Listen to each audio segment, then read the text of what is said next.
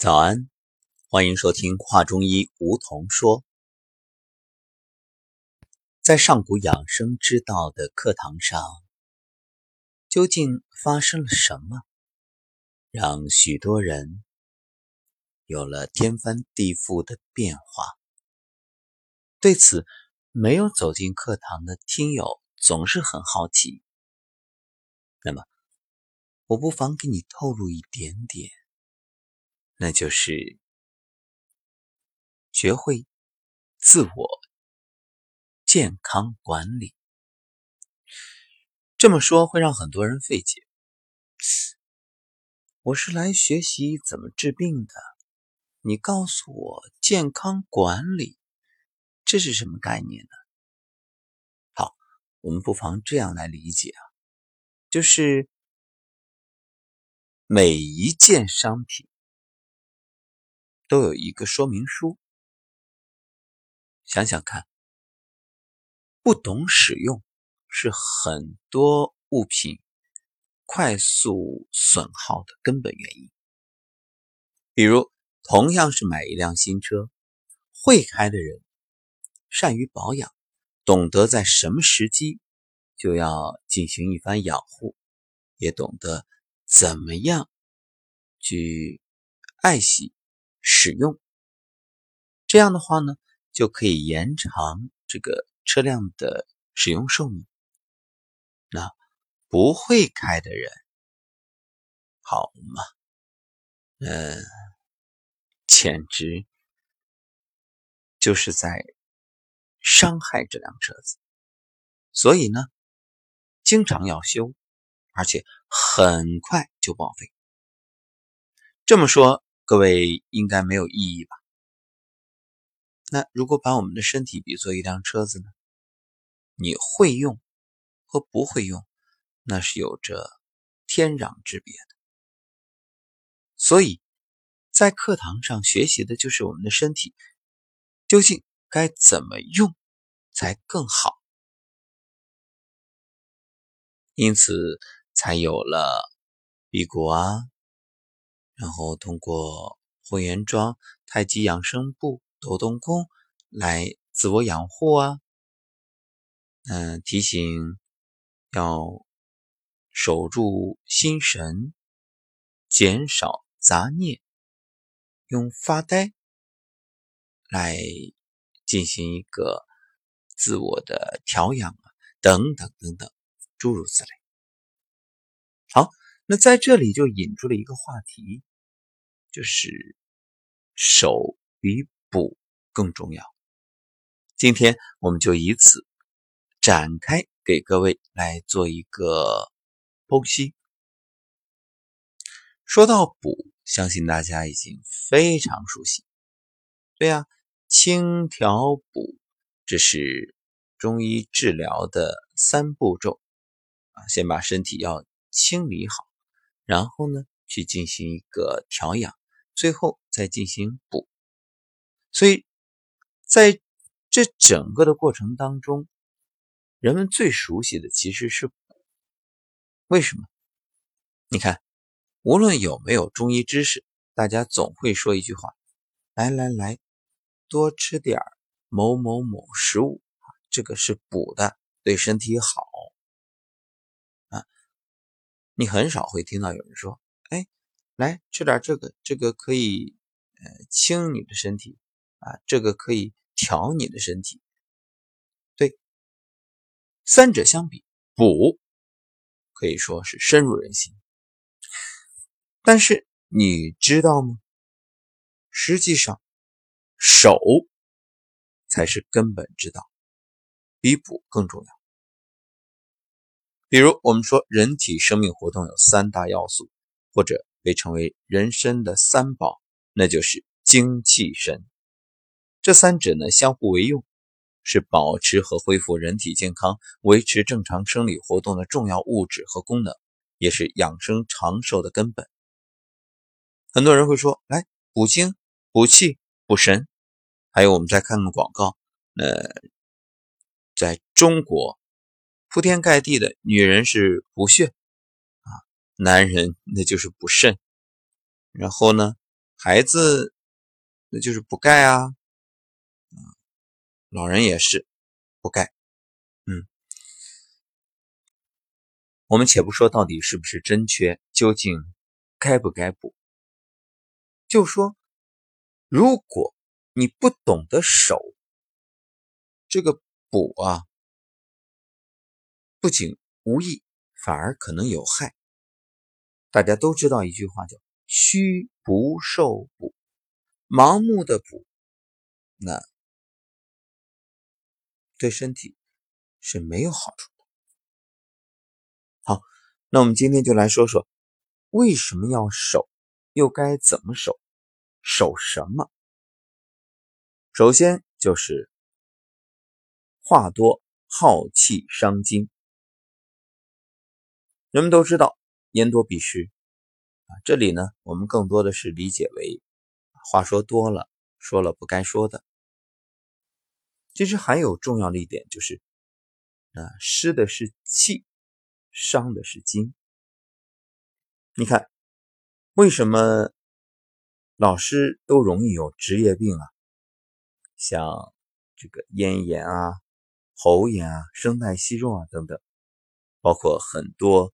从事语言方面的职业工作者，比如主持人、播音员啊，还有话剧演员。很多人说用嗓过度啊，没错。其实主要原因就是说话多、耗气、伤津液。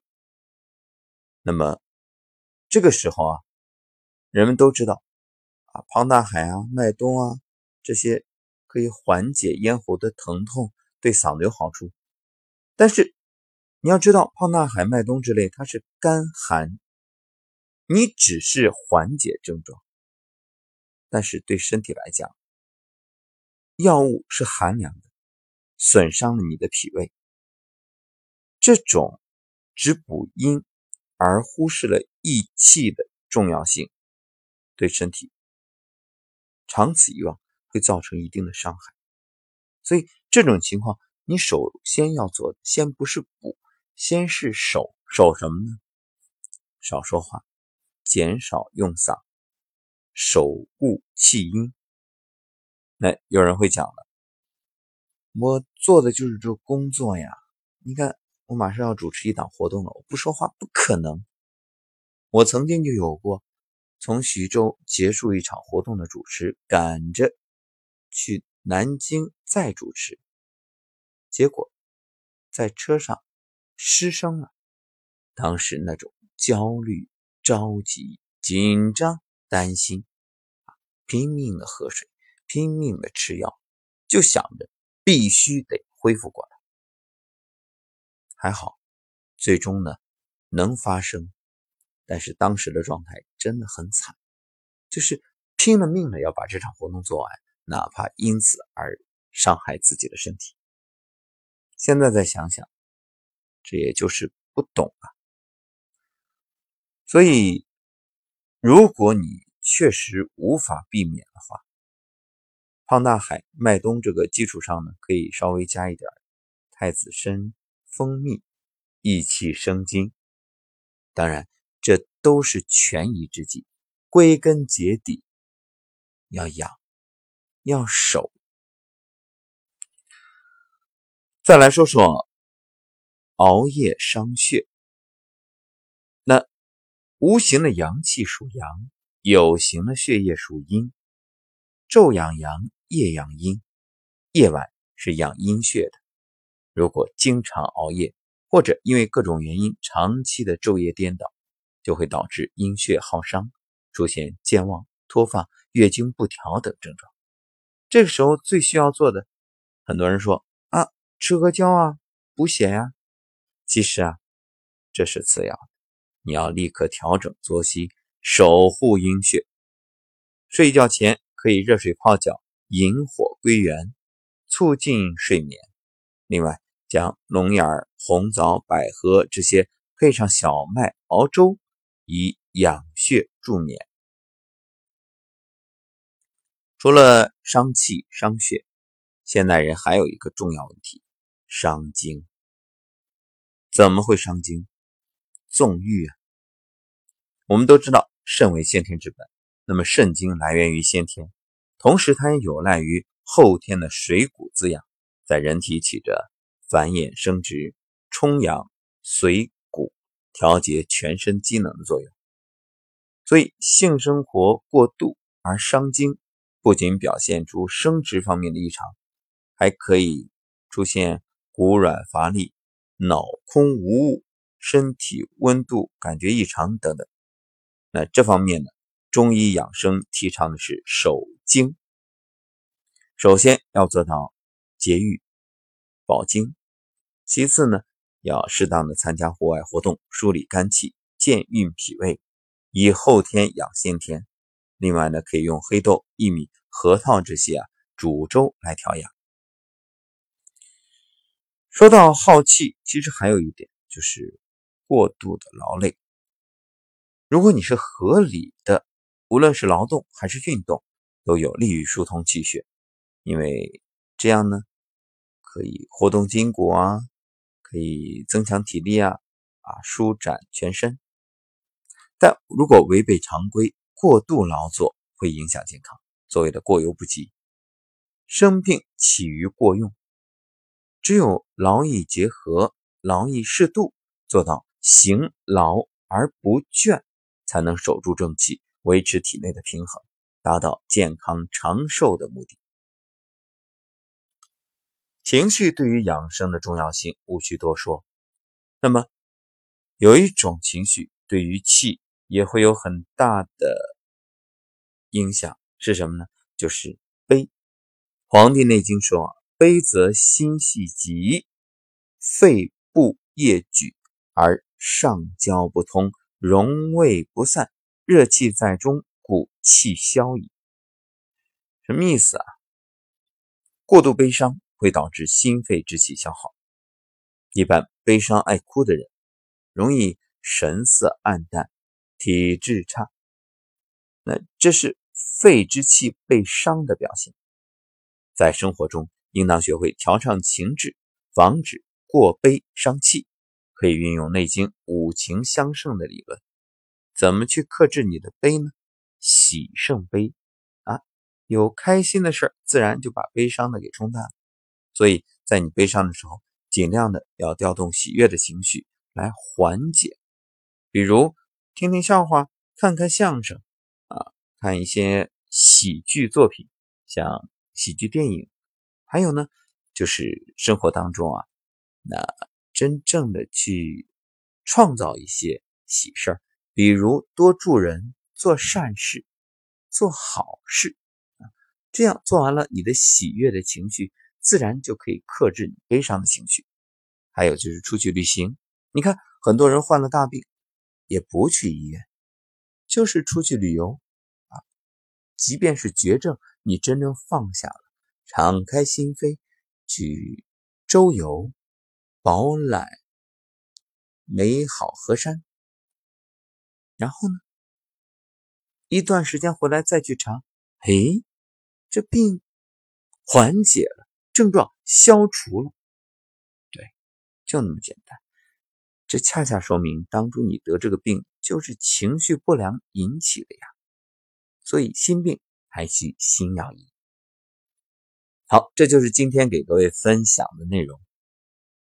当然，最好的方法其实啊，如果你能走进上古养生之道的课堂，一切问题都不是问题，因为在这里你就懂得了，这医学的本质是唤醒，治疗不是目的，让你懂得如何自我养护才是根本的健康大道，而归根结底，懂得如何去面对人生，怎么。